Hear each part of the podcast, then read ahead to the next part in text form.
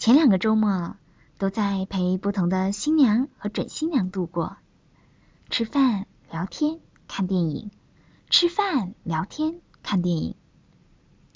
这个春天果真有着万物生长的劲头，和风细雨的焦灼。听他们的各种纠葛，作为一个生活简单的人，就只能尽职的陪吃、陪喝、陪玩，一次放松曲了，还赶去享受了一次蒸浴与按摩。值得称道的是，医院里这个保健推拿科，着实是个让人放松的地方。交费、拿钥匙，把自己与熟悉的世界联系的东西。全都扔在那个小柜子里锁上，换个浴袍就在女兵部里游荡起来。这是个让人没有防备的地方，比如在一方帘子后，大家一起换衣时，旁边的女子身材丰满，让人自愧不如，但也不至于为此而换衣动作羞涩或遮掩。简单的淋浴后，围着条浴巾便进了蒸浴的小舱，只有四个位子，两两对着，有些许光线穿过磨砂玻璃门透进来。想起池子健那个开篇，我想把脸涂上厚厚的泥巴，不让人看到我的哀伤。没有哀伤。但这个昏暗的空间与那红泥异曲同工，有着消隐与美容之用。即便我死命睁大眼睛，也只能模糊的看到一米开外的对面有温润的线条。于是合眼，沉默的听着陌生的两人说着最近肚子变大了之类之类的话。和陌生人一起共享这个感觉很安全的空间。等到有了稚嫩的感觉，一推门，清凉的空气灌入，又回到明亮和干燥中。之后进休息间喝水，都是包着头围着浴巾或浴袍的人，坐在那里守着电视反复灌水，面色红润。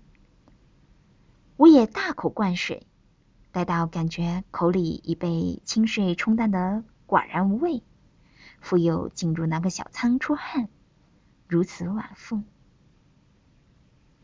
说真的，这里看不到所谓的优雅，大家坐卧都没有或轻盈或庄重之感，可能优雅的都跑去所谓的专业 SPA 馆去享受那种单间的聊丝化的服务去了。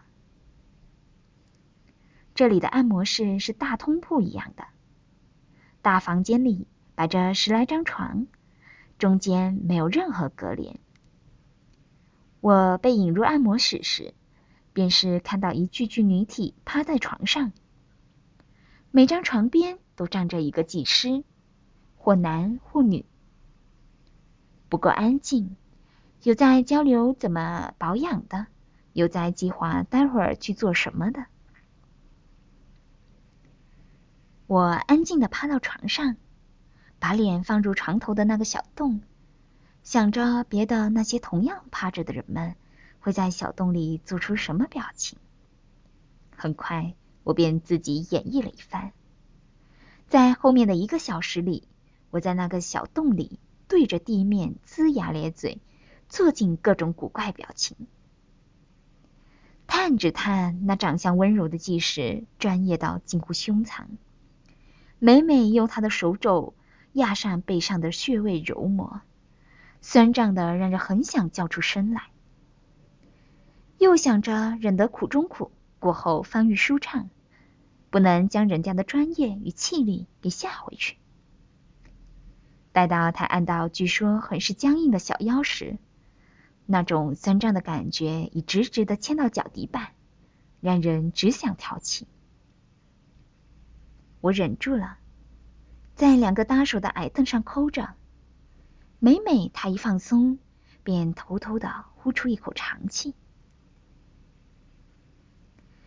自己已经习惯了在消费服务时候不做攀谈，安静的不多说一句话。便听着隔床的隔床的朋友呼痛的声音，玲珑欢笑的声音。庆幸的是，那个女技师也很配合，不像之前去过那种 SPA 馆做体验，帮着按摩的人太能说了。特别是有一次，环境很好，服务也很周到，但诡异的是，居然有一个人专门帮我按摩。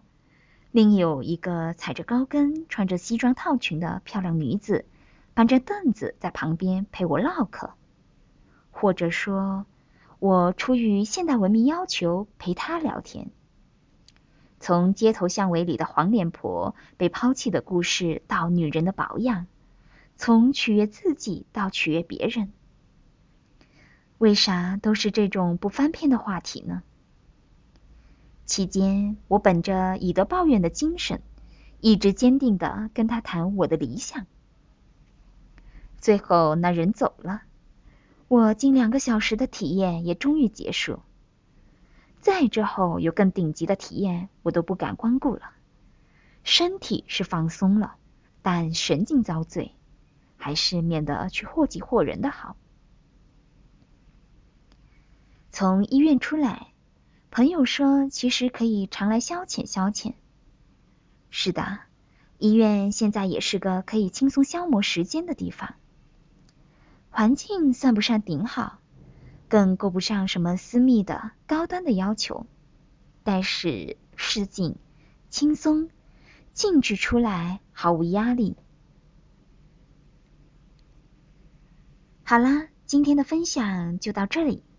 愿大家也都好吃好睡好享受，下次再见。